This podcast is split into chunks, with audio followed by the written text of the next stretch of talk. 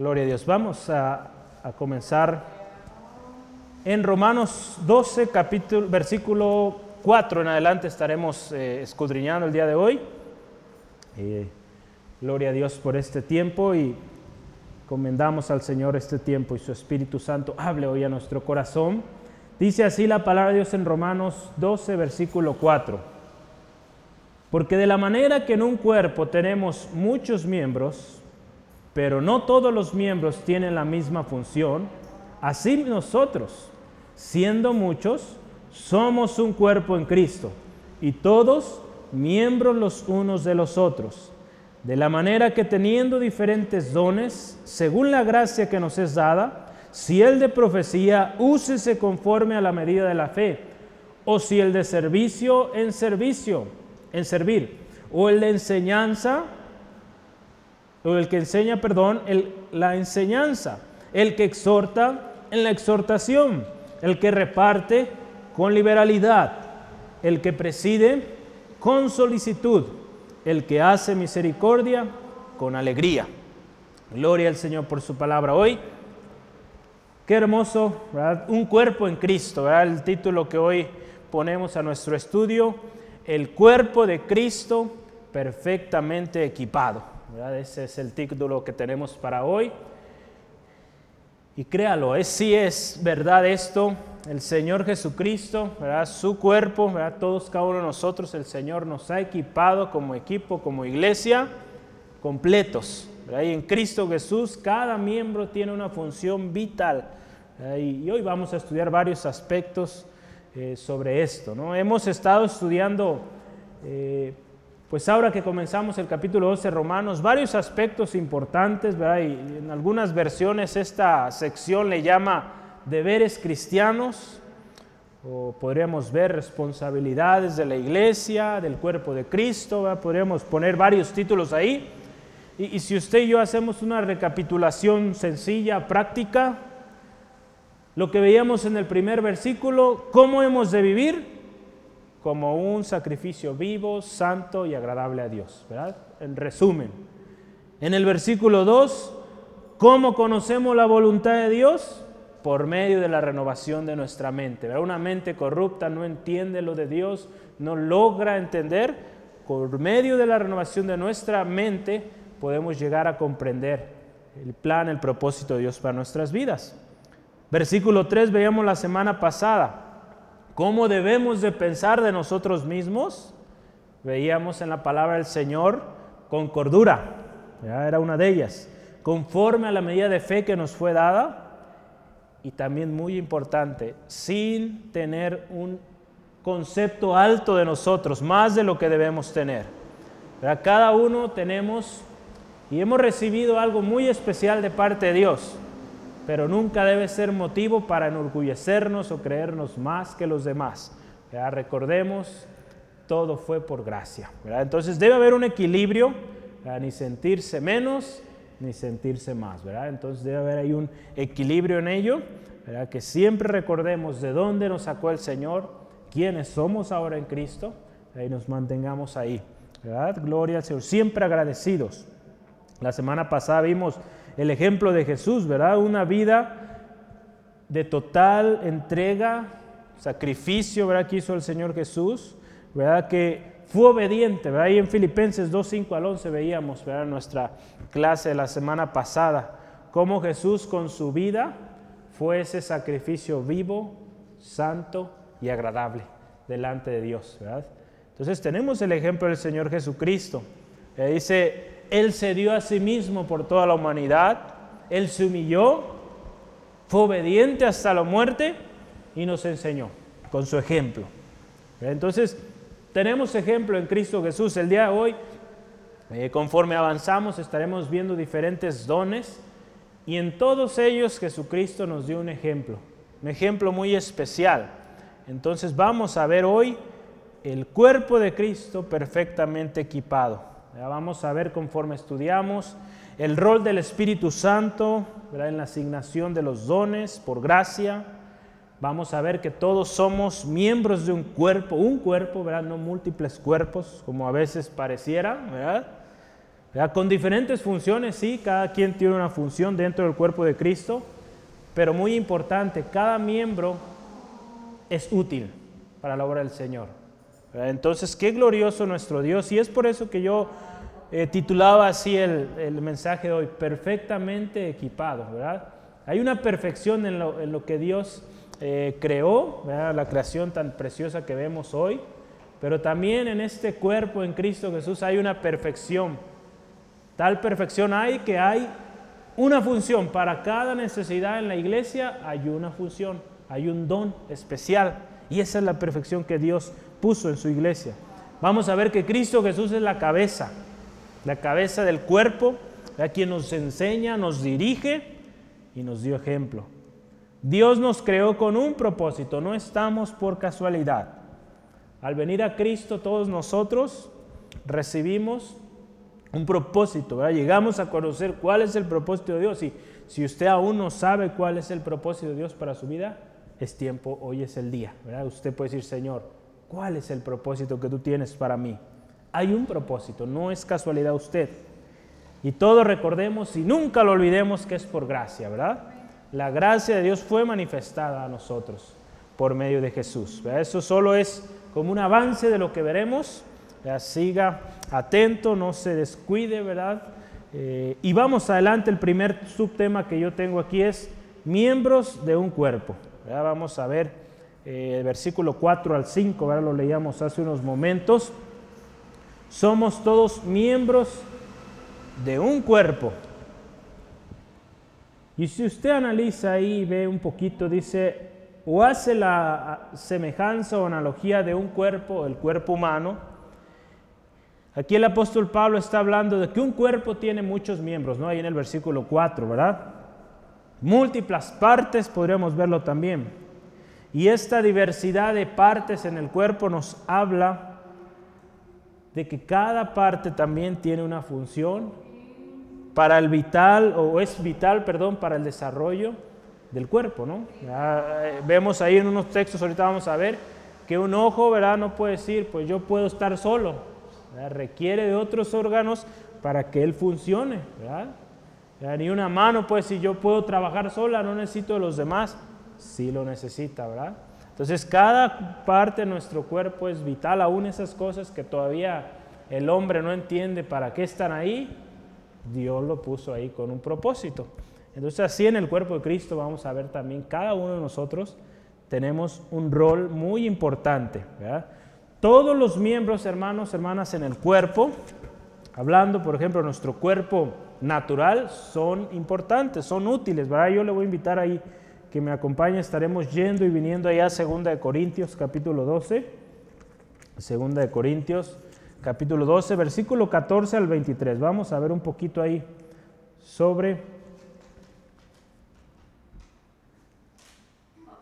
¿Saben qué? No es. Es Primera de Corintios 12, 14 al 23. Yo estoy, estaba adelantando. Es Primera de Corintios 12, 14 al 23. Dice, además el cuerpo no es un solo miembro, sino muchos. Si dijera el pie, porque no soy mano, no soy del cuerpo. Por eso no será del cuerpo. Y si dijera la oreja, porque no soy ojo, no soy del cuerpo, por eso no será del cuerpo. Si todo el cuerpo fuese ojo, ¿dónde estaría el oído? Si todo fuese oído, ¿dónde estaría el olfato? Mas ahora Dios ha colocado los miembros, cada uno de ellos en el cuerpo como Él quiso. Porque si todos fueran un solo miembro, ¿dónde estaría el cuerpo? Pero ahora son muchos los miembros, pero el cuerpo es uno solo. Ni el ojo puede decir a la mano, no te necesito, ni tampoco la cabeza a los pies, no tengo necesidad de vosotros. Antes bien, los miembros del cuerpo que parecen más débiles son los más necesarios. Y aquellos del cuerpo que nos parecen menos dignos, a estos vestimos más dignamente y los que nosotros son menos decorosos se tratan con más decoro. Fíjese, aún todos aquellos órganos que dicen, ¿y estos qué función tienen? hay un propósito. Aún aquellos tan pequeñitos, tan diminutos quizá o insignificantes que parezcan, hay un propósito, ¿verdad? La dependencia entre los miembros del cuerpo es necesaria. ¿Y para qué es necesaria? Si lo vemos en el cuerpo natural, es necesaria para el buen funcionamiento del cuerpo, ¿no? El sano funcionamiento. Entonces en la iglesia también, para el buen y sano funcionamiento de la iglesia, cada miembro tiene que desempeñar su función, ¿verdad? De tal manera que ayuda, complementa a los demás miembros, ¿no? Entonces, los miembros que parecen más débiles, lo veíamos, son los más necesarios. Los miembros que parecen menos dignos o de menor decoro son aquellos que más debemos proteger.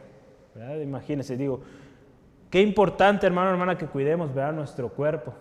Cada parte de nuestro cuerpo debemos cuidarla con mucho amor, ¿verdad? Porque si se daña ese, esas partes que quizá no se ven o quizás los vemos insignificantes, pues todo el cuerpo sufre, hay dolor. Asimismo en la iglesia de Cristo. Esta asociación de un cuerpo con muchos miembros o con muchos miembros nos lleva a pensar en lo perfecto que Dios hizo al ser humano, ¿verdad? y también el preciso orden que puso en cada miembro de nuestro cuerpo, de tal manera que cada miembro es vital para su sano funcionamiento. Y ese mismo principio que Dios usó en el ser humano cuando lo creó, también es un principio que fue adecuado a su cuerpo, al cuerpo de Cristo. Es aplicado ahí porque el cuerpo de Cristo está perfectamente equipado. ¿verdad? Vamos a estarlo estudiando hoy. Entonces fíjese qué bonito el Señor cómo nos enseña el día de hoy con el cuerpo humano. Muchos miembros, cada miembro su función. En la iglesia, el cuerpo de Cristo, muchos miembros a lo largo y ancho del mundo, cada miembro una función. En la iglesia local, Dios ha puesto, ¿verdad? Esos miembros con un propósito. Qué importante que usted, vea, si nos sigue ahí en casa, sea miembro de una iglesia. ¿verdad? apoya a la iglesia en la que usted está. Siguiente, vamos, adelante, el versículo 5. Un cuerpo, perdón, el cuerpo de Cristo, miembros los unos de los otros. Vamos a verlo. Ahí vamos a leerlo rápidamente, versículo 5 de nuestro texto en Romanos 12. Así nosotros, está hablando de la iglesia, el cuerpo de Cristo, siendo muchos, somos un cuerpo en Cristo y todos miembros los unos de los otros.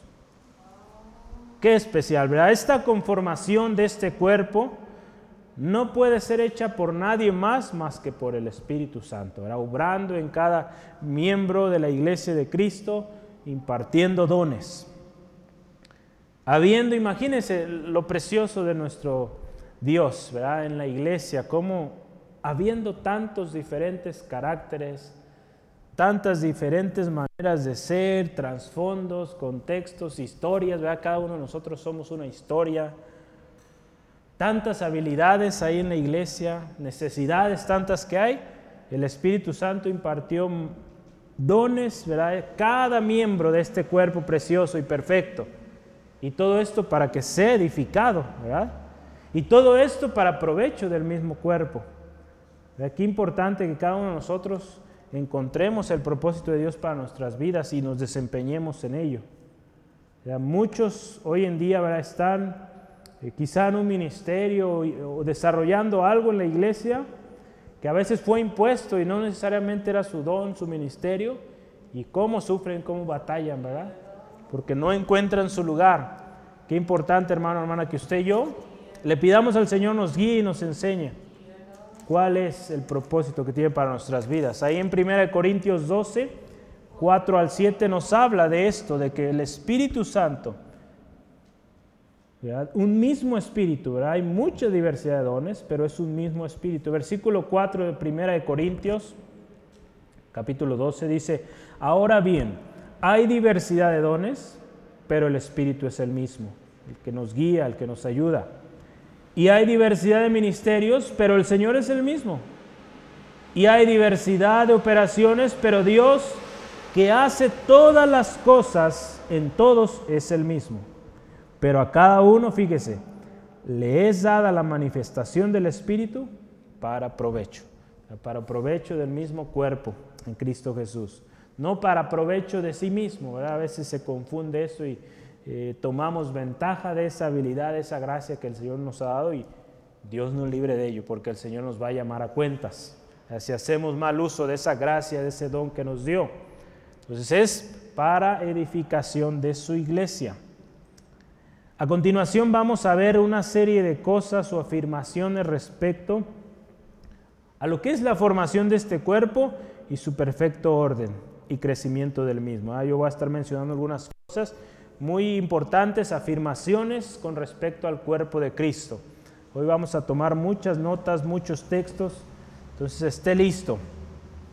El cuerpo de Cristo, número uno, está conformado por un mismo espíritu. Ya lo leíamos hace unos momentos, por un mismo espíritu. Eso también lo vamos a ver ahí en eh, Primera de Corintios 12, 13. Voy a poner una nota ahí para que no más pronto lo encuentre. Porque por un solo mismo espíritu fuimos todos bautizados en un cuerpo, sean judíos o griegos, sean esclavos o libres, y todos, fíjese, se nos dio de beber de un mismo espíritu, ¿verdad? Participamos todos, hermanos, hermanas, de un mismo espíritu. Hace rato también lo leíamos el versículo 4, diversidad de dones, pero un mismo espíritu. Entonces, todos servimos en un mismo espíritu. Efesios 4:4 también nos dice, un cuerpo y un espíritu, como fuiste también llamados en una misma esperanza de vuestra vocación. Un cuerpo, un espíritu. Qué importante, hermano, que tengamos bien clarito esto y nos desenvolvamos de tal manera. El cuerpo de Cristo también, la iglesia, es un cuerpo en plenitud con Cristo.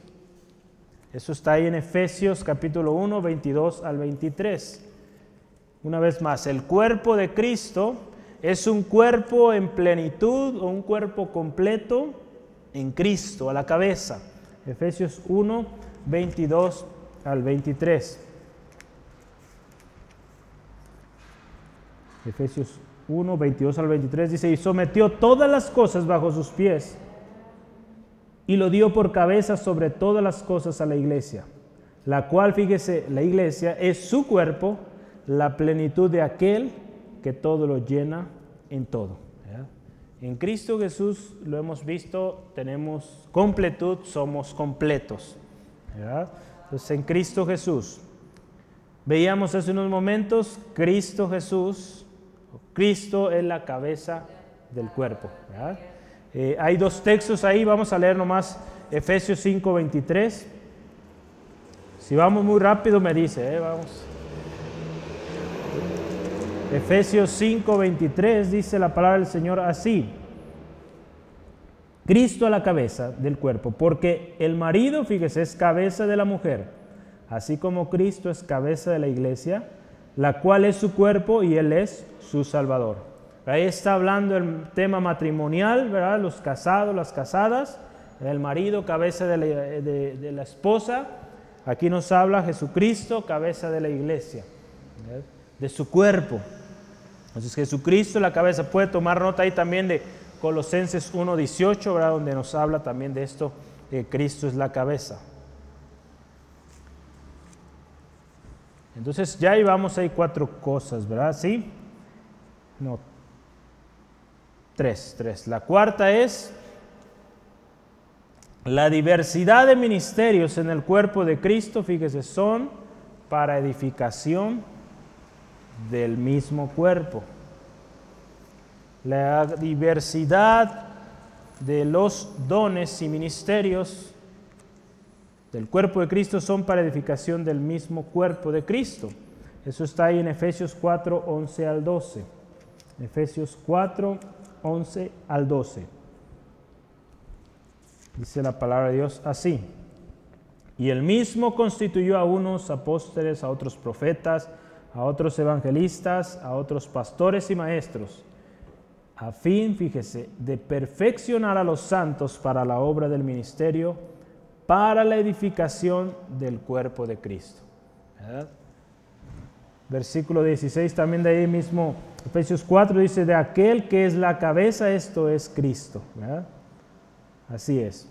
Cristo Jesús a la cabeza, ¿verdad? Todos un cuerpo, ¿verdad? Dice, de quien todo cuerpo, bien concertado y unido en sí por todas sus coyunturas, que se ayudan, fíjese, mutuamente, según la actividad propia de cada miembro.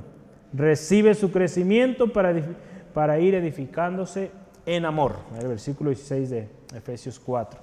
Entonces aquí vemos que toda la diversidad de dones, ministerios que el Señor ha dado a su iglesia es para su misma edificación. ¿Vamos bien?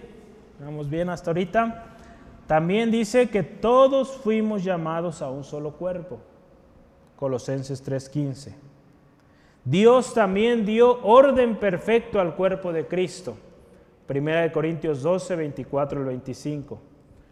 Todos los miembros también del cuerpo, fíjese, padecen juntos o participan del padecimiento y del gozo de cada miembro. Hace rato orábamos por nuestros hermanos.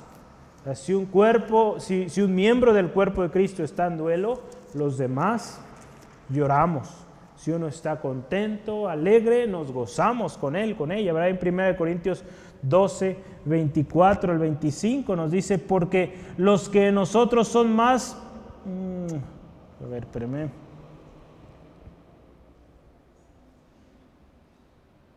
Sí, así, vamos a ver ahí, sí, para que no haya Así es, sí. Porque los que nosotros son más decorosos no tienen necesidad.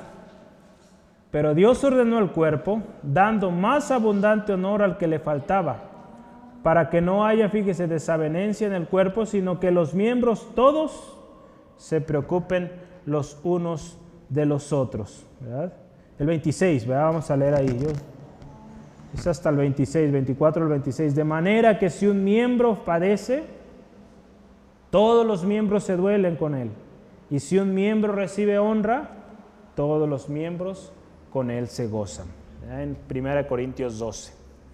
Entonces, si un miembro padece, está triste, los demás se duelen con él. Si un miembro recibe honra, recibe gozo, los demás nos gozamos con él, con ella. Amén. Cada miembro del cuerpo de Cristo también es responsable del don que se le ha dado. Si bien hemos o tenemos una variedad de dones en el cuerpo de Cristo, cada miembro es responsable. Dios, imagínense, le confió a cada uno, ¿verdad? Como la parábola que, el Señor, que enseñaba el Señor Jesús sobre los talentos, a cada uno le fue dado una responsabilidad. Y un día el Señor nos llamará cuentas de aquello que Él nos encomendó. La pregunta es, hoy, ¿estamos cuidando ese don que el Señor nos dio? ¿Estamos desenvolviéndolo? ¿Estamos llevándolo a la práctica?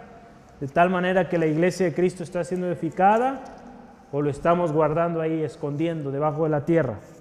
Aquí importante que, que lo usemos ¿verdad? y que lo llevemos a cabo. Ahorita vamos a ver, ¿verdad? conforme vemos los dones que el apóstol Pablo nos enseña acá, Dice que es el que es en servicio, pues sirviendo. Y así cada uno de, los dones, ¿no? El que exhorta, pues exhortando. Y las diferentes actividades, vamos a verlas ahí. En 1 de Pedro nos habla ahí en 1 de Pedro 4.10 de la responsabilidad que cada uno tenemos de cuidar, ministrar ese don como fieles administradores. Fíjese ahí en 1 de Pedro capítulo 4 versículo 10. Cada uno según el don que ha recibido, ministrelo a los otros, como buenos administradores de la multiforme gracia de Dios. El Señor nos va a llamar a cuentas cómo administramos ese don, ese ministerio que Él nos dio. Entonces, como miembros de un cuerpo, habremos de desempeñar nuestra función. Amén. Amén, amén. Gloria al Señor. Qué gracia, qué gran amor qué gran misericordia nos fue otorgada en Cristo, ¿verdad? Fuimos rescatados, fuimos salvados, fuimos perdonados, fuimos, estamos siendo santificados y también se nos fue dado un don, algo tan especial, tan precioso, un don dado por gracia, no lo merecíamos, pero nos fue otorgado. Entonces nunca olvidemos que ese don o los dones que el Señor nos dé, habremos de usarlos, habremos de llevarlos, eh, desarrollarlos de tal manera que edifiquemos. que ese don que el Señor le ha dado, esos dones, ¿verdad?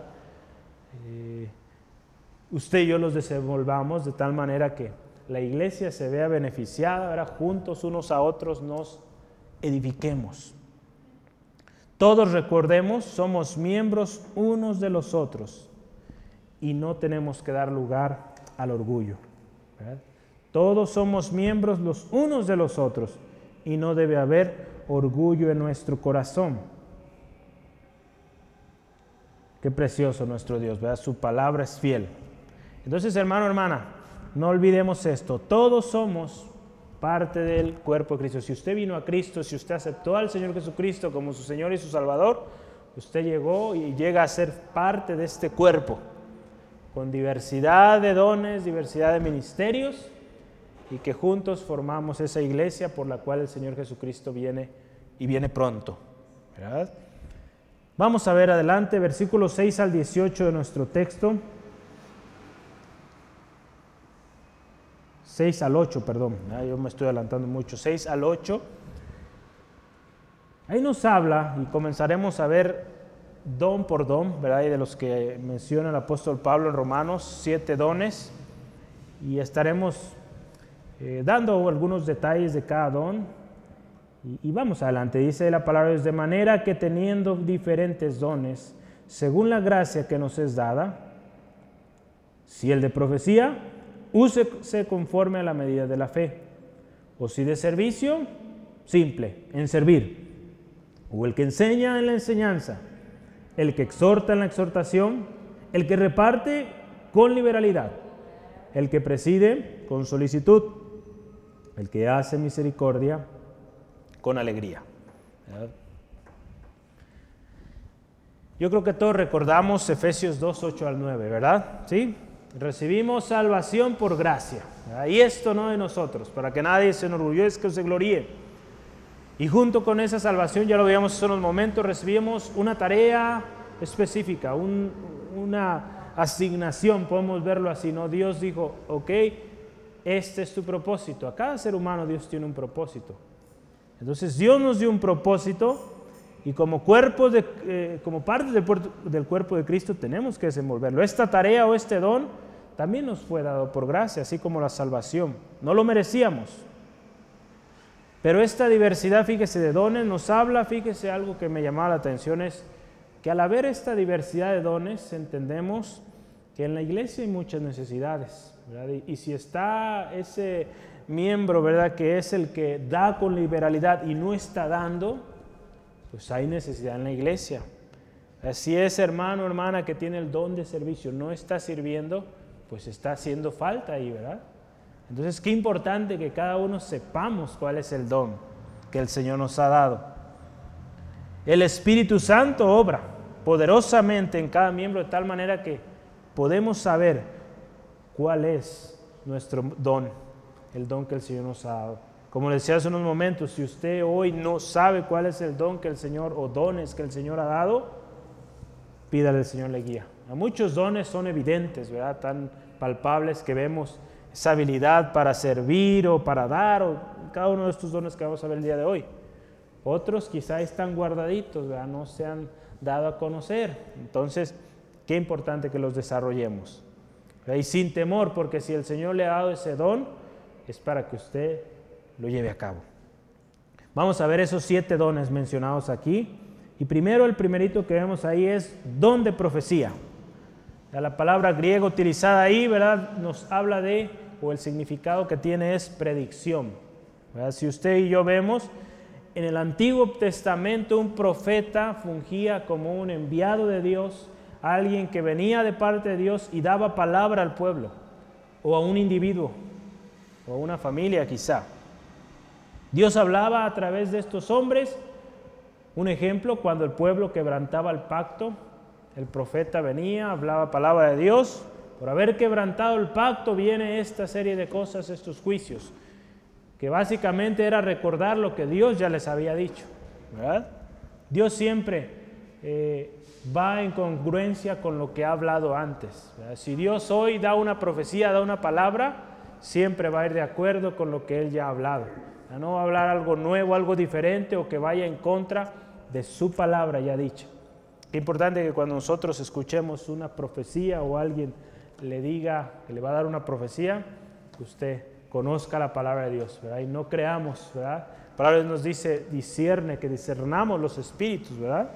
Entonces vamos adelante. También en el Antiguo Testamento el, profeta hablaba de parte de Dios al pueblo, al individuo, sobre lo que iba a venir, ¿verdad? No necesariamente juicio, a veces también cosas, planes que Dios tenía para el futuro. Vemos varios libros en el Antiguo Testamento que nos hablan de cosas venideras. Por algo el significado de profecía, predicción, ¿verdad? profetizar lo que viene. En el Nuevo Testamento, si analizamos, eh, no podemos encontrar tal cual la palabra que hubo un profeta que habló tal cual, pero sí tenemos gente enviada, gente enviada para dar palabra de Dios. En, el Nuevo Testamento, los apóstoles, ¿verdad? El Señor Jesucristo los envió para dar mensaje, palabra de Dios. Hoy en día, la profecía sigue, pero como le digo, siempre tiene que ir respaldada con la palabra de Dios. De hoy en día todos somos llamados a hablar la palabra de Dios, pero hay un don especial para esto, para dar palabra profética. Dios sigue hablando a su pueblo. Entonces este, este don todavía no se acaba, sigue en función. Entonces si una profecía es dada, esta tendrá, como ya lo mencionaba, que ser avalada y confirmada por la misma palabra de Dios. Entonces, tengamos cuidado. Hoy en día, y pues desde tiempos antiguos siempre se han levantado profetas y la palabra nos llama a tener cuidado ¿verdad? con tanto falso profeta. Porque gente que dice hablar de parte de Dios y no está hablando de parte de Dios. La misma palabra, ¿verdad? No concuerda con todo aquello que hablan. Ahí en 1 Corintios 14, 22 dice, así que las lenguas son por señal, no a los creyentes, sino a los incrédulos. Pero la profecía, no a los incrédulos, sino a los creyentes, ¿verdad? Profecía a los creyentes. Tenemos que tener cuidado, ¿verdad? Ya lo mencionaba, de las profecías dadas por el hombre y no por Dios. Si gusta, tome nota de Gálatas 1, 8 al 11 y yo voy a leer primera de Juan 4, 1. Repito, Gálatas 1, 8 al 11, ese toma nota y leo primera de Juan 4.1. Amados, fíjese, Juan hablando ahí, no creáis a todo espíritu, sino probad los espíritus, si son de Dios, porque muchos falsos profetas han salido por el mundo, muchos, ¿verdad? Desde el tiempo de, de los apóstoles hasta hoy, muchos falsos. Entonces, la profecía aquí nos dice, fíjese, si volvemos a nuestro texto base, si el de profecía, úsese conforme a la medida de la fe. Conforme a la medida de la fe. Esto me llamaba la atención y, y me llevó una vez más al versículo 3. Fíjese, el versículo 3 de nuestro texto en Romanos 12 dice, digo, pues por la gracia que me es dada, a cada uno que está entre vosotros, que no tenga más alto concepto de sí mismo del que debe tener, sino que piense así con cordura conforme a la medida de fe que Dios repartió a cada uno. Entonces, si el Señor ha dado profecía, palabra a usted, o, o, al que ha dado esta palabra, debe usarse conforme a la medida de fe, sin tener un alto concepto de sí mismo, sabiendo que la palabra que él o ella están hablando de parte de Dios es palabra de Dios. Y será siempre únicamente y exclusivamente para edificación de la iglesia, del cuerpo de Cristo. Entonces, palabra profética que se da es para edificación. Si usted desde ahí ve que no edifica esa palabra, recházala, no es de Dios. Entonces muchos hoy en día están hablando palabra profética que no está edificando, al contrario, están confundiendo a la iglesia, a los débiles. Entonces eso no es palabra de Dios, no es palabra profética. Amén. ¿Sí? Número dos, don de servicio. El don de servicio. Un don que yo creo que la mayoría tenemos, ¿verdad? Aquí en Centro de Fe Angulo, muy serviciales, gloria al Señor. Y esta parte o la palabra griega que se utiliza aquí es diaconía, es de la misma donde proviene diácono, es servidor tal cual. Y en el Nuevo Testamento tenemos ejemplos de esto, ¿verdad? Yo creo que usted recuerda o recuerda cuál era la labor de los o cuál era la labor de los diáconos en el libro de los Hechos, ahí en capítulo 6, versículo 1 al 7, es la historia donde los apóstoles eh, llegan a esta determinación en un momento donde dicen, no es bueno ¿verdad? que nosotros estemos eh, repartiendo la comida, ¿verdad? nos está consumiendo tiempo y, y estamos descuidando el ministerio de llevar la palabra. Entonces usted puede ver ahí en la historia, si gusta anotar Hechos 6, 1 al 7, usted puede ver la historia, se designaron estos diáconos, se buscaron hombres fieles, llenos del Espíritu Santo para el servicio. Y si usted y yo analizamos, estos hombres que Dios usó, que levantó como diáconos en la primera iglesia, fueron hombres poderosos, valerosos, que no solamente se encargaban de de la parte de servicio, de dar a las viudas, a los pobres, a los necesitados, sino que también Dios los usó tremendo para llevar el mensaje de salvación. ¿Alguien se acuerda de algún diácono que llevó un mensaje de Cristo? Dos, ¿verdad? Tenemos ahí en Hechos. A ver, acuérdenme los nombres. Aquí tenemos uno, va a ser fácil.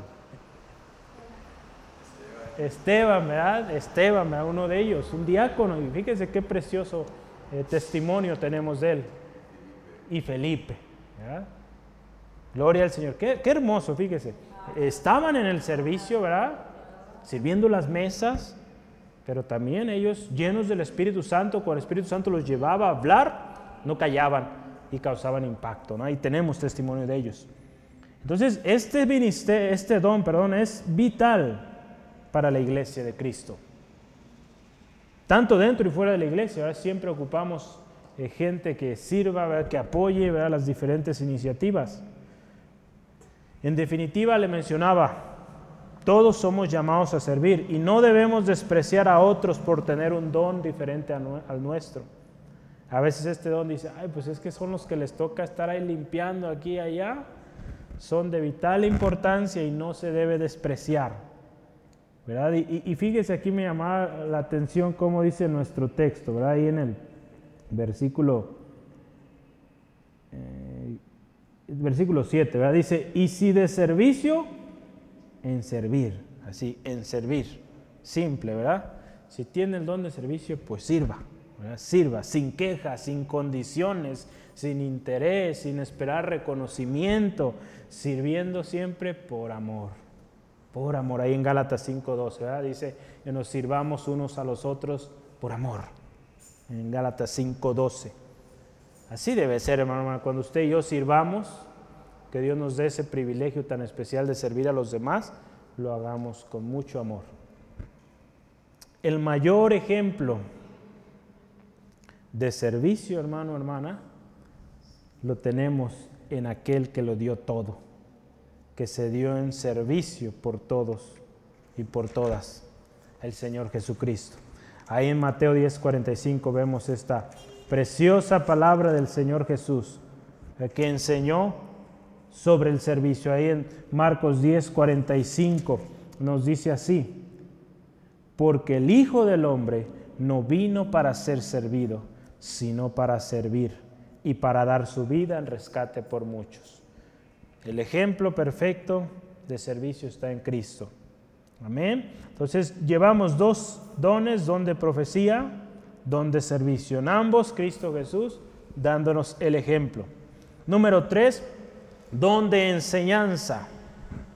Don de enseñanza. Vamos a ver este don. Don de enseñanza. Dice ahí en el versículo 7 o el que enseña en la enseñanza. Hoy en día, si vemos dónde se enseña, pues los padres enseñan, los ancianos enseñan a los más jóvenes, los pastores enseñan a la iglesia. Todo miembro del cuerpo de Cristo tiene algo que enseñar, ¿verdad? Pero hay algunos a los cuales les ha, dado este, les ha sido dado este don. Y es, yo creo que es uno de los dones más palpables, ¿no? El que tiene el don de enseñanza, porque al desenvolverse, la manera como explica, de manera tan clara, vemos que efectivamente esta persona tiene el don de enseñanza. Y qué importante, hermanos, hermanas, que lo apoyemos, le apoyemos. Y aquel que enseña, pues enseñe y nunca dé lugar al orgullo, ¿verdad? Porque el Señor le ha dado gracia para entender. Conceptos tan complejos y para explicarlos y eso no debe ser motivo de orgullo. Eh, qué precioso, ¿verdad? Que hay esos hombres, mujeres que Dios usa para enseñar. Los que tienen el don de enseñanza, pues lo manifiestan enseñando. Así de simple. Ahí en la traducción lenguaje actual me gustó cómo dice, fíjese, dice, si nos da la capacidad de enseñar, dediquémonos a enseñar. Parece muy obvio, pero pues si ese es su don, pues en eso o a eso dedíquese. Así es, Entonces, qué especial, ¿verdad? Nuestro Señor, cómo nos dice, de otra manera más clara no puedo decirlo, ¿verdad? Qué hermoso nuestro Dios. ¿Y qué va a enseñar? ¿Qué va a enseñar? Pues la palabra de Dios, ¿verdad? No sus conceptos, no sus ideas, sus pensamientos propios, sino la misma palabra, porque la palabra de Dios es útil para instruir. Amén. Ahí en primera, segunda Timoteo 3:16. Eso es lo que vamos a enseñar, hermanos, hermanas. Entonces, no hay peligro. Si usted tiene el don de enseñanza, enseña la palabra de Dios y crea que el Señor le va a respaldar por hacer ello. Dice la palabra de Dios, toda escritura es inspirada por Dios y útil para enseñar, para redarguir, para corregir, para instruir en justicia, a fin de que el hombre de Dios sea perfecto, enteramente preparado para toda buena obra. Así es. Entonces, si usted está enseñando la palabra de Dios, usted está contribuyendo a que el hombre de Dios a que aquellos a los cuales usted enseñe se presenten delante de Dios preparados enteramente para toda buena obra. Es por eso que en Centro de Fe Angulo tenemos muy fuerte y claro esto de la enseñanza y tenemos que ser eh, preparados cada uno de nosotros, ¿verdad? Nuestro texto base en varias de las escuelas, procura con diligencia presentarte a Dios aprobado como obrero que no tiene de qué avergonzarse, que usa bien la palabra de verdad. Entonces, ahí nos habla de que hay un proceso de enseñanza claro y preciso y que tenemos que someternos a ello. La enseñanza, recuerde, es para edificación del cuerpo de Cristo. Edificación y crecimiento. Porque conforme usted es enseñado o enseña también, yo tengo esto y es uno de mis lemas como profesor que tengo en la la universidad donde doy clases es aprende enseñando. Eso lo tengo ahí como lema en mis, eh, con mis alumnos. Cada semestre que comienzo les recuerdo esto. Yo aprendo también junto con ustedes. Al enseñarles, sigo aprendiendo. Entonces, eso me sirve también para decirles ténganme paciencia. Cuando no sé algo, pues me lo voy a llevar de tarea y créanme que voy a buscar la manera de explicarle. Entonces tenemos ejemplo en Cristo. Cristo Jesús utilizó tres años, sus tres años y medio más o menos, para enseñar a sus discípulos. ¿verdad? Les hizo exámenes, sí, ¿verdad? de alguna manera los envió en cierto momento A, a, llevar mensaje, a sanar enfermos y qué gran bendición, qué gran testimonio traían los discípulos ¿no? al ver que, que efectivamente estaban aprendiendo y su fe estaba creciendo. Entonces Jesús dio tanta enseñanza y hoy esa enseñanza sigue resonando en nosotros. Entonces Cristo Jesús una vez más, ejemplo de enseñanza. Número cuatro, cuarto don que vemos aquí es el don de exhortación. El que exhorta en la exhortación. Este, también este don muy interesante que en otras versiones, eh, por ejemplo, yo aquí tomé nota de la nueva versión internacional y el lenguaje actual, lo asocian con la palabra animar. Entonces exhortar también es animar. Y cabe resaltar esto, exhortar no es regañar, ¿verdad? El don de exhortación tiene un objetivo, que es motivar, animar. Eh, eh, llevar a una acción, ¿verdad? Para bien de sí mismo, ¿verdad? Porque el regaño, pues, eh, pues no ayuda de mucho. Al contrario, lastima, duele, y pues no, no, eso no. Somos llamados a exhortar. Aquel que tiene ese don sabe, tiene las palabras, la gracia para exhortar. Hay muchos que dicen, te voy a exhortar y pues no tiene el don y pues causa más desastre que lo que, que lo que estaba, ¿no? que el problema que había ahí.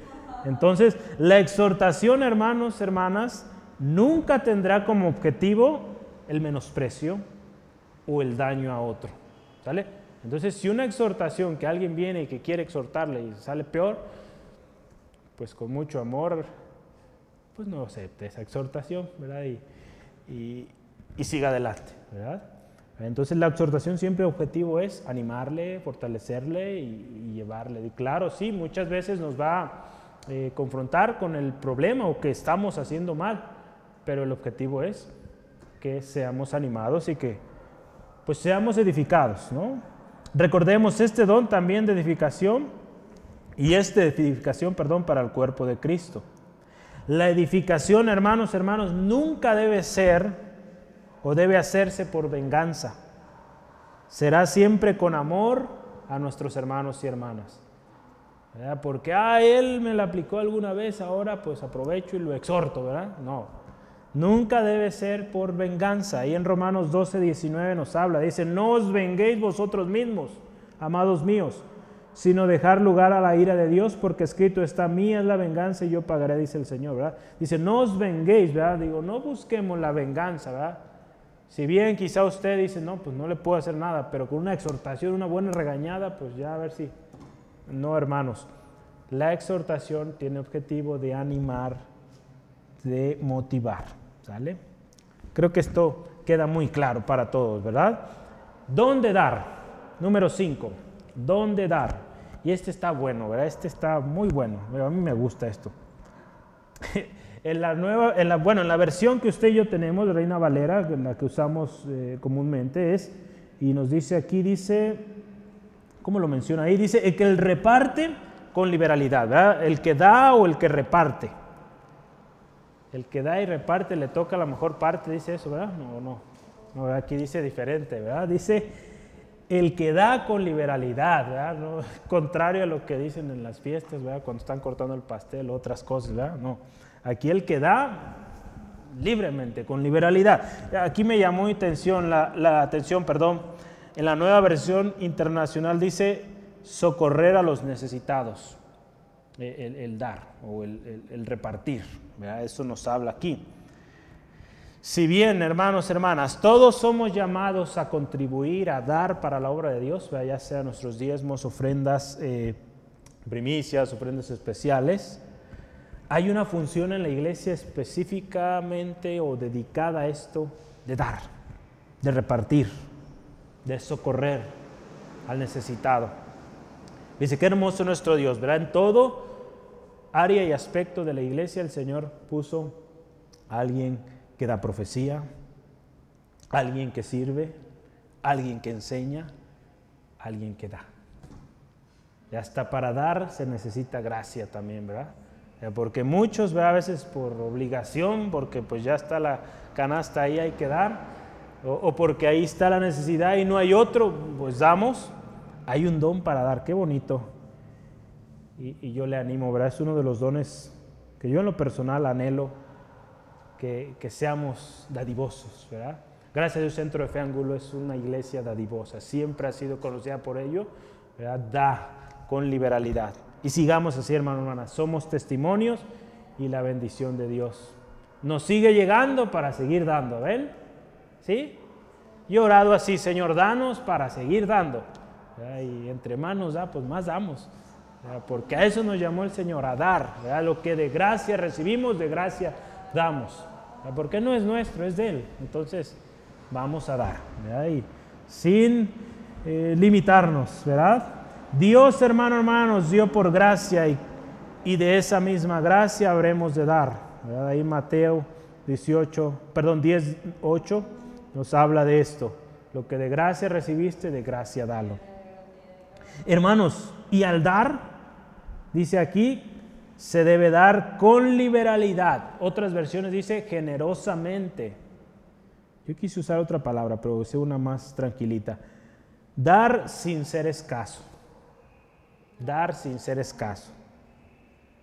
Debemos dar sin limitaciones o sin prejuicios, porque muchas veces nuestra dádiva va de acuerdo a la persona o de acuerdo a lo que me hizo sentir. O, no, no, no. Con liberalidad, generosamente, sin ser, eh, perdón, sin escasos. El dar, hermano, hermana, constituye un acto voluntario en el cual usted y yo nos despojamos, no necesariamente cosas materiales, dinero eh, o cosas relacionadas al dinero, sino muchas cosas podemos dar. Pero nos despojamos de aquello y lo damos al que está en necesidad. Cristo es nuestro mayor ejemplo de dar, ¿verdad? Siendo el Hijo de Dios, se dio. Se dio por nosotros, dio hasta la última gota de su sangre. ¿Cuántos hoy estaríamos dispuestos a dar la vida, ¿verdad? Por un o una persona en necesidad? Cristo Jesús lo hizo y nos dio ejemplo, ¿verdad? Número 6, don de presidir. Don de presidir. O también don de liderar o de liderazgo, ¿verdad? Podemos también. Dice ahí, el que preside con solicitud. En la nueva versión internacional dice dirigir, ¿verdad? El que dirige. El don de presidir es importante. ¿Por qué? Porque el que preside, el que dirige, el que es líder, da dirección, da visión. Vamos a ir por aquí y vamos adelante. Del cuerpo de Cristo se requiere esto. Alguien que tenga clara la visión a dónde vamos y, lleve a, la iglesia como equipo juntos a ese objetivo que queremos llegar. Dios ha dado un propósito a la iglesia en general, a la iglesia local, también Dios ha dado eh, un, propósito, y se requieren estos líderes ahí para que lleven, ya que no nos desviemos, ¿verdad? porque sin líder pues hay peligro, ¿verdad? Hay, hay, hay pues tremendos estragos en la iglesia. El dirigir o presidir, hermano, hermano, dice aquí, debe hacerse con solicitud. En la nueva versión internacional dice con esmero. Hay varias, esto ayuda, ¿verdad? Cuando vemos varias versiones. En la versión estándar en inglés eh, nos dice que es el presidir con diligencia. La traducción lenguaje actual con empeño. Todas estas versiones nos ayudaron a entender, ¿verdad? ¿Qué significa esto de con solicitud? Con cuidado, ¿verdad? bien atento a lo que está uno haciendo, ¿verdad? Eh, con responsabilidad también lo podemos eh, añadir ahí, ¿verdad? se cuenta la historia de, un grupo de, hermanos ¿verdad?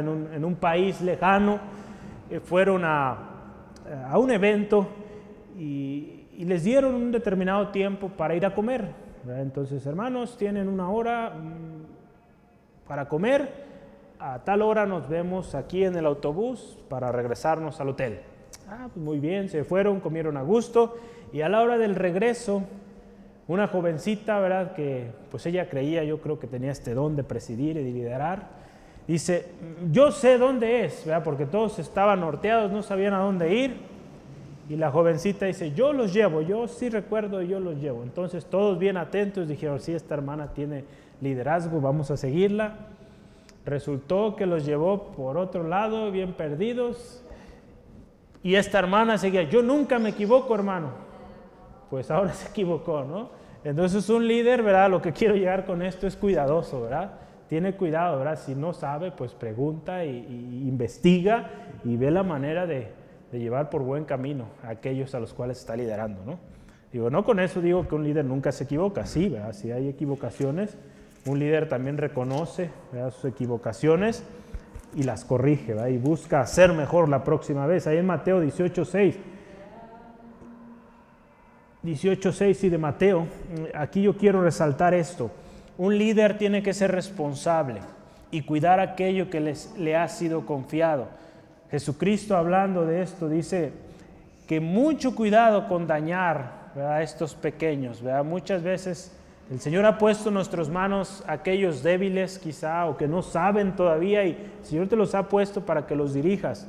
Y dice la palabra es que mucho cuidado cuando no dirigimos de manera correcta. Fíjese, Mateo 18:6 dice, y cualquiera que haga tropezar a alguno de estos pequeños que creen en mí, mejor le fuera que se colgase al cuello una piedra de molino de asno y que se hundiese en lo profundo del mar. Fíjese qué tremendo.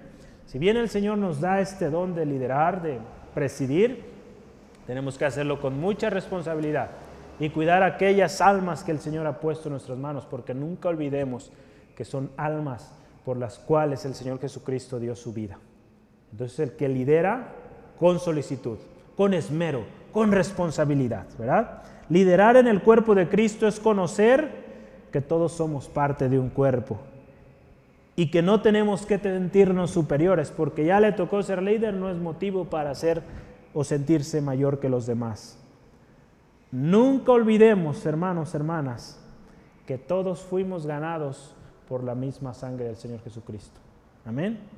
Ninguno fue eh, especialmente, ¿verdad?, escogido. Dios en su gracia, por medio de la sangre de Jesucristo, trajo salvación a todos nosotros. Ahí en Hechos 20, 28, Pablo dando instrucciones a los ancianos ahí en Mileto, ¿verdad? les hizo esta mención, que todos fuimos ganados por la misma sangre de Cristo. Pablo enseñando, diciéndoles ahí, despidiéndose, muy probable no los vuelva a ver, pero no olviden, cuiden la grey, cuiden estas almas, porque todos fueron salvados, rescatados con la misma sangre. Jesús nos enseñó también un liderazgo excelente.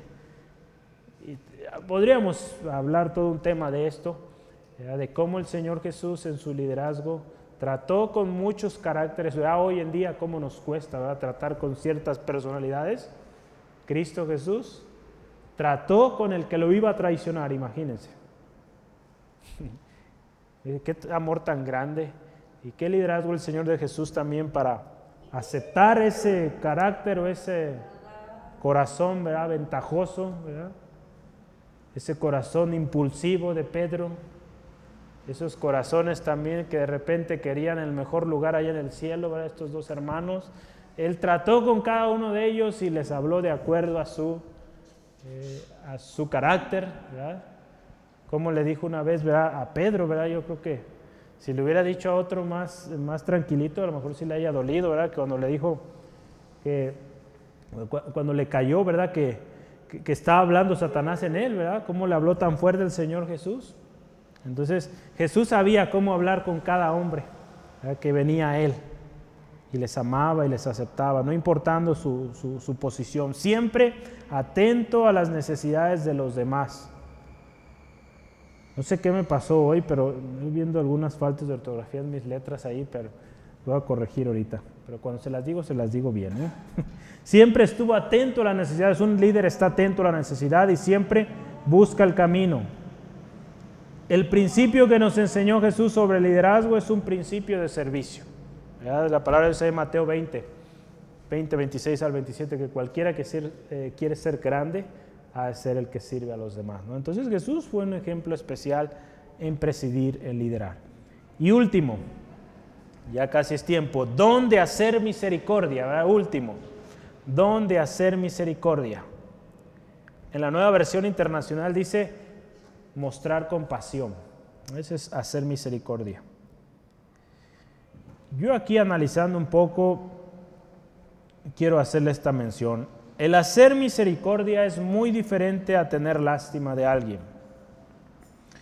¿Y por qué? ¿Por qué digo esto? Porque el tener lástima de alguien nos puede llevar, o en cierto modo nos lleva, a sentirnos en una posición mayor a esa persona o que estamos más altos que aquel que requiere ayuda.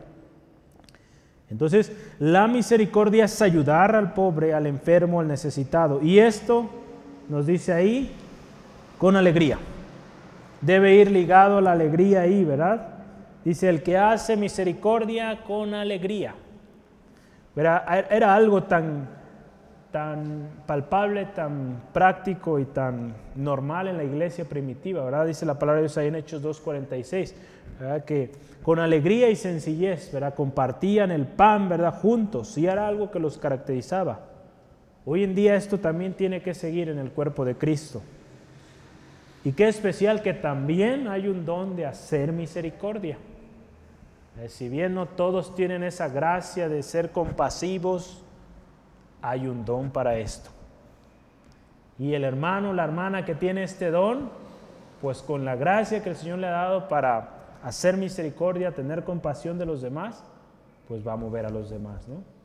Para que sea la iglesia compasiva. Es por eso, ¿verdad? Que todos somos miembros de un cuerpo, ¿verdad? Y, aquellos que son fuertes en cada uno de estos dones, pues ayudan a, de alguna manera liderar a los demás para hacer aquello que el Señor nos está llamando a hacer.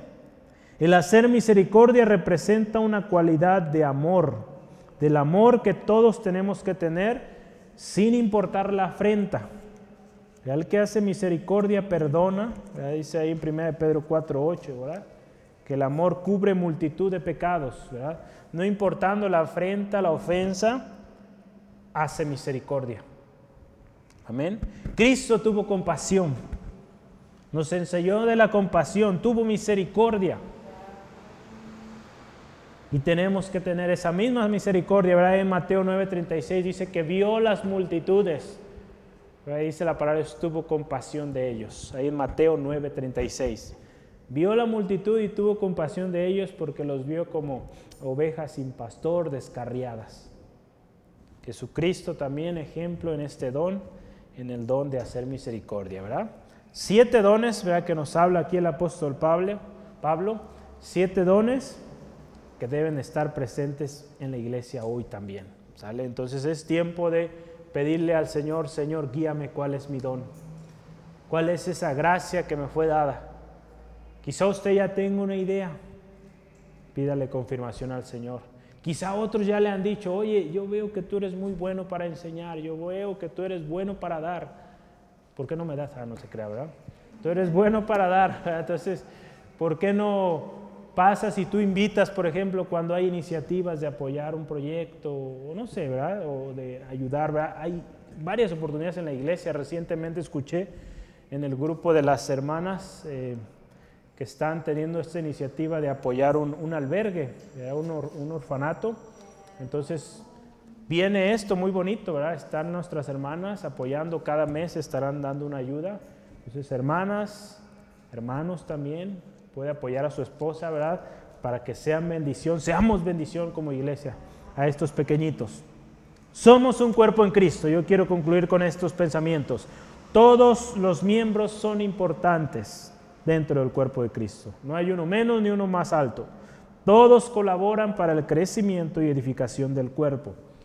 Cristo es la cabeza. Amén. Podemos estar seguros. Si Él está la cabeza, si Él es nuestro capitán, la victoria es segura. Lo cantamos el domingo pasado. Cristo nos dio ejemplo en cada uno de los dones. Cualquiera que sea el don, el don perdón, que Dios le ha dado, úselo para edificación de la iglesia. Los dones y ministerios que Dios ha dado son para el servicio de los demás y no para sentirnos enorgullecidos. Hemos recibido dones por gracia. Demos de gracia lo que de gracia hemos recibido. Sirvámonos los unos a los otros por amor, sin buscar ventajas, sin buscar beneficio de aquello. Tenemos ejemplo en Jesús, sigamos sus pasos. Somos un cuerpo en Cristo. Amén. Hay un canto muy bonito, a ver si luego lo cantamos. Somos miembros los unos de los otros. Amén. Yo le invito, ¿por qué no cierra sus ojos ahí donde está y oramos, dando gracias a Dios por su palabra y que esto que hoy usted y yo vimos se haga vida en nosotros. Su palabra es vida, es práctica, es para llevarla a la acción. Vamos orando. Padre, te doy gracias en esta tarde por tu misericordia, porque tu palabra es fiel y verdadera, Señor. Gracias, Señor, por ese gran privilegio de formar parte de un cuerpo tan precioso, tan especial, Dios, por el cual tú diste a tu Hijo amado, tu Hijo unigénito. Gracias, Dios, por esa diversidad de dones que tú has dado a tu iglesia Señor, gracias Dios por el don, los dones que tú has impartido a cada uno de mis hermanos, mis hermanas, Señor. Señor, ayúdanos a ser buenos administradores de ese don, de ese ministerio que tú has puesto en nuestras manos, Señor. Queremos, Señor, servirte. Queremos servir por amor, Señor, no por ventaja o por reconocimiento, sino que todo lo que hagamos sea, Señor, para ti, para honrarte, para glorificarte. Señor, te ruego, Señor, si hoy aquí hay alguien que no tiene claro cuál es el don que tú has dado a su vida, Señor, ayuda a mi hermano, dale confirmación si hay duda, a través de tu palabra o quizá a través de, de algún comentario de algún hermano o hermana que le haga saber esa gracia que tú le has dado a mi hermano o mi hermana. Y ayúdanos, Señor, a siempre, Señor, reconocer que fue dado por gracia y de esa misma gracia demos, Dios. Ayúdanos a estar siempre diligentes, con empeño, preparándonos, Dios, para dar un servicio excelente para ti procurarlo diligentemente, Señor. Que con nuestras acciones, Señor, mostremos, Señor, ese amor que tenemos por ti, Señor. Gracias, Dios, por este precioso medio en el cual tú edificas a tu iglesia. Tu misma iglesia se edifica a sí mismo a través de estos dones impartidos por tu Espíritu Santo. Señor, gracias por ello. Ayúdanos a ser fieles hasta el final, Señor. Fieles al don, a los dones que has puesto en nuestras manos. Señor, y si hoy hay alguien aquí que no te ha aceptado, Señor Jesucristo, como único y suficiente Salvador, Señor, te ruego toque su corazón. Si hay alguien, Señor, que ha descuidado su relación contigo, que ha ido y buscado otras cosas o dado prioridad a otras cosas antes que ti, Señor. Toca su corazón, Señor, y haz volver este corazón a ti. Tú tienes también un propósito para esta persona. Señor, muéstrale, muéstrale que tú eres su ayudador, que tú eres la respuesta a su necesidad. Gracias Dios por la salvación que llega a esta vida, a este corazón. Señor, que reconoce que te necesita que reconoce, Señor, que solo tú puedes ayudarle en cualquiera que sea la situación. Gracias, Espíritu Santo, por traer convicción de pecado y de justicia. Gracias, Señor. Gracias, Dios, por lo que hoy has hecho, por tu palabra revelada. Te rogamos, Señor, las actividades que restan en la semana, el tiempo de oración día mañana, el sábado con los ensayos, el domingo, Señor, con este culto, Señor, especial, Señor, con nuestro invitado misionero. Gracias, Dios, por palabra fresca, Señor, motivadora, Señor. Y aún sea o si fuera de exhortación, ayúdanos a estar atentos a ella y llevarlos a la, llevarla a la obra. Gracias, Dios, por mis hermanos, mis hermanas hoy que asistieron. Guarda sus pasos hacia su casa. Líbrales de todo percance, Señor. Gracias por los que están allá en casa, Señor Fortaléceles, Señor, dales ánimo para seguir adelante en el nombre de Cristo Jesús. Amén y amén. Gloria al Señor.